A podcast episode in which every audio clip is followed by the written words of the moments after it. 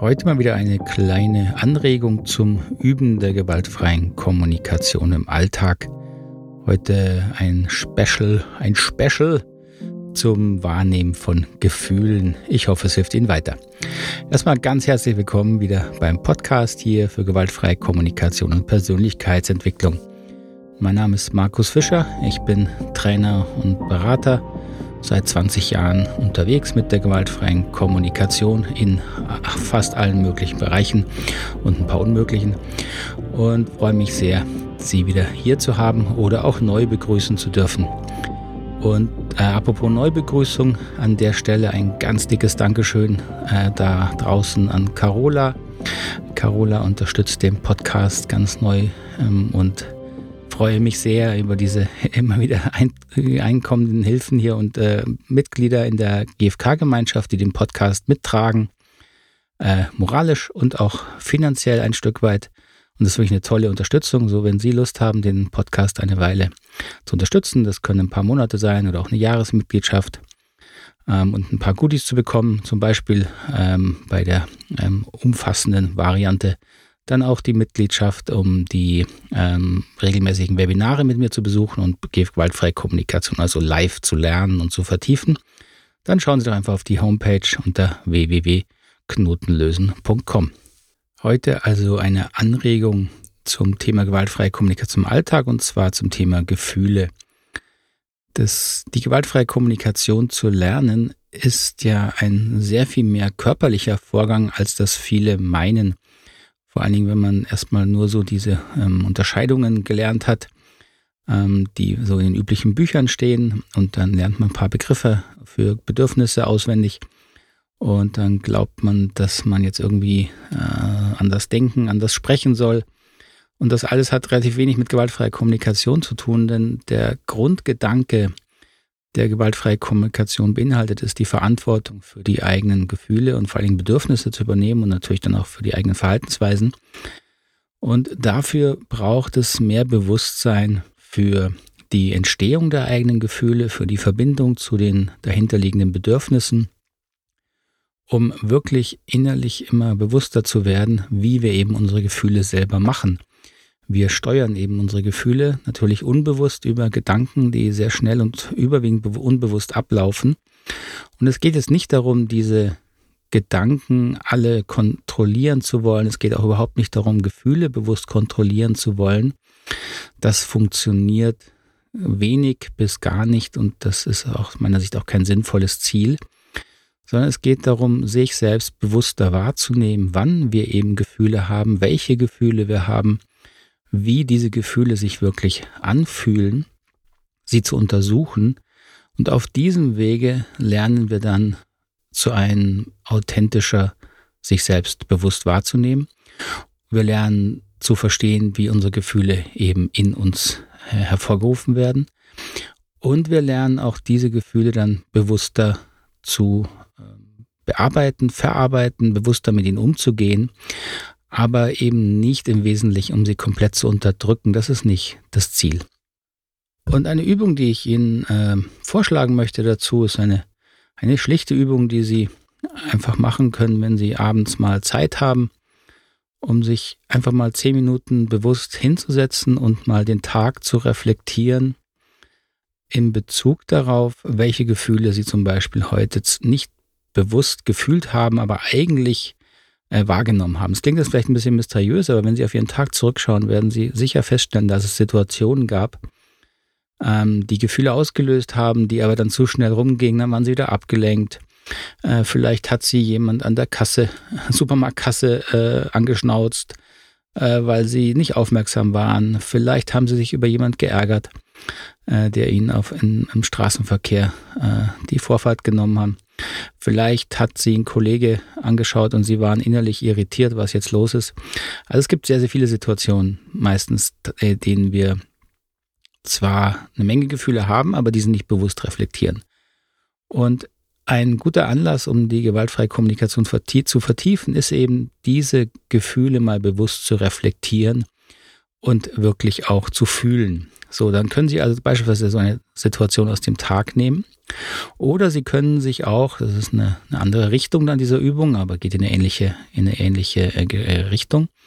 Sie können sich bestimmte Gefühle vornehmen und diese mal genauer untersuchen. Also wie Sie auch immer Sie zu Ihren sozusagen Gefühlsthema kommen, das ist gar nicht so wichtig.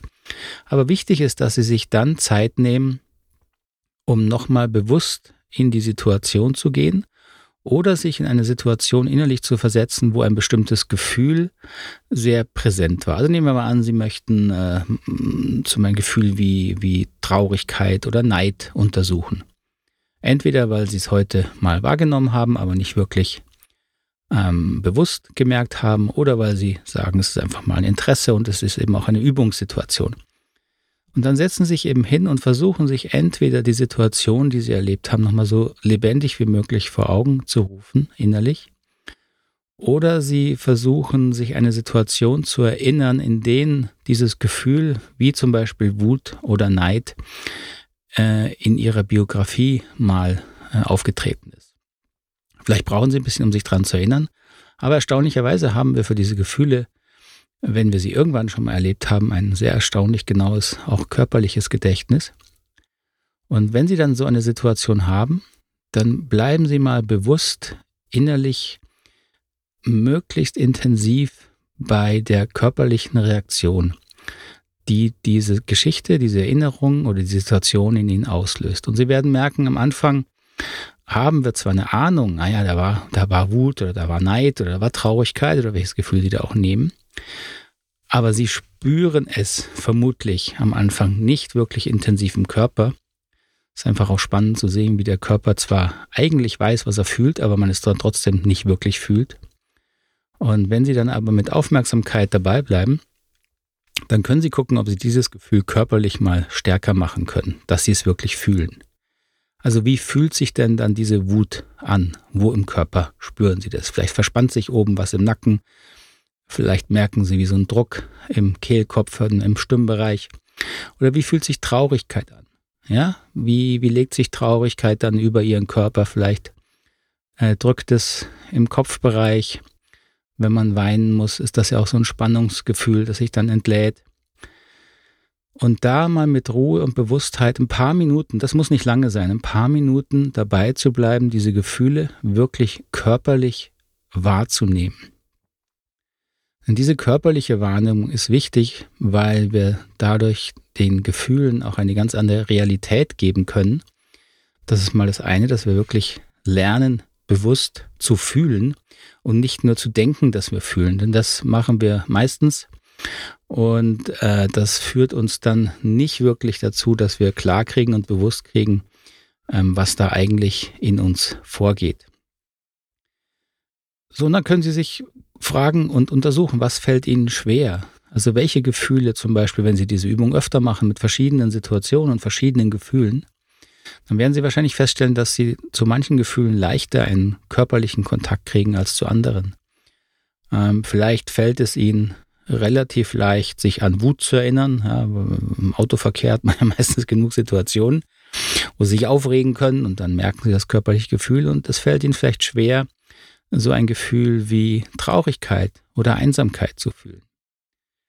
Und das ist natürlich ein Hinweis darauf, vermutlich, dass sie ähm, einige Situationen erlebt haben, in denen diese Gefühle präsent waren, sie aber äh, verdrängt wurden, sie nicht wirklich fühlen wollen. Und das hat meistens dann Ursachen auch in ihrer Biografie, dass sie eben mit diesen Gefühlen häufig sehr schwierige Erfahrungen gemacht haben und sie quasi innerlich weggepackt haben, also nicht wirklich zulassen können. So das per se ist schon mal interessant zu lernen, welchen Gefühlsbereiche fallen Ihnen leicht zu fühlen, welche fallen Ihnen schwer zu fühlen. Was Sie bei dieser Übung auch lernen können, wenn Sie sich innerlich einfach genau beobachten, wie erzeugen Sie eigentlich diese Gefühle. Und das ist natürlich ein spannender Bereich, weil das ist eigentlich ein Bereich, der sehr, sehr unbewusst ist und es braucht Übung und auch ein bisschen Erfahrung in dieser Selbstreflexion und bewusster zu werden, wie wir unsere inneren Gefühle erzeugen. Und wir erzeugen sie eben, in dem innerlich sehr, sehr viele Geschichten und Gedanken ablaufen und manche Gedankenstrukturen erzeugen eben sehr starke innere körperliche Reaktionen, das nennen wir dann Gefühle. So, und wenn Sie sich untersuchen und Situationen sich hervorrufen, in denen Sie vielleicht traurig waren oder wütend wurden, dann können Sie einfach mal schauen, welche Gedanken, welche Bewertungen, welche inneren Szenarien erzeugen denn wirklich diese Traurigkeit und die Wut. Wie genau geht das vonstatten? Es mag am Anfang ein bisschen äh, frustrierend sein, weil das gar nicht so einfach ist am Anfang. Es braucht eben Übung, aber dazu ist ja eine Übung da, ja, um zu lernen, dass eben diesen Gefühlen sehr, meistens sehr, sehr häufig wirklich Gedanken vorausgehen. Das ist wahrscheinlich nicht in allen Gefühlen der Fall. Es gibt bestimmt Gefühlsbereiche, die sehr, sehr, äh, sehr, sehr körpernah sind, die vermutlich nicht allein durch Gedanken gesteuert werden. Ähm, aber auch das ist ja mal spannend zu untersuchen. Aber in sehr, sehr vielen Bereichen haben wir eben innere Geschichten, innere ähm, Erzählungen oder Sätze, die dann diese Gefühle auslösen und verstärken. Und was Sie dabei eben lernen können, wenn Sie diese Gefühle untersuchen und dann feststellen, aha, dieser Gedanke erzeugt genau dieses Gefühl, ist eben, dass Sie bewusster werden, wie Ihr Gefühlshaushalt funktioniert. Und gerade wenn Sie jetzt mit Gefühlen ähm, und inneren Prozessen in Kontakt kommen, ähm, oder mit, mit Prozessen, die sie verändern wollen. Also wenn sie sich immer wieder leicht aufregen und merken, das möchten sie mal verändern, wenn sie bestimmte Situationen immer noch sehr, sehr stark ähm, emotional belasten oder auch verfolgen, dann ist ja der Weg, ähm, wenn man diese verändern will, muss man erstmal verstehen, wie sie entstehen. Und das ist im Grunde genau die Grundlage dieser Übung, dass wir immer besser verstehen, wie unsere Gefühle innerlich sich selbst erzeugen. Und erst wenn sie dem nahe kommen, wenn sie sich also so weit beobachten können, dass sie ihre Gedankenstrukturen immer schneller erkennen, mit denen sie dann diese Gefühle hervorrufen, dann haben sie natürlich den Schlüssel gefunden, um auch dann diese Gefühlsmuster langsam zu verändern.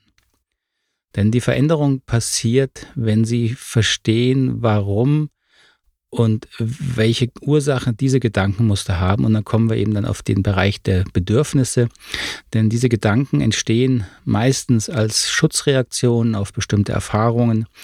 Also zum Beispiel, wenn wir, äh, wenn sie sehr stark wütend werden ähm, bei bestimmten Auslösern und das verändern wollen, aber es nicht so leicht ist, dann werden sie feststellen, dass hinter dieser Wut äh, vermutlich eine starke Verletzung steht, also eine Erfahrung, die wichtige Bedürfnisse eben ähm, verletzt hat in der Kindheit und dass diese Wut eben eine Reaktion darauf war, diese Bedürfnisse zu schützen.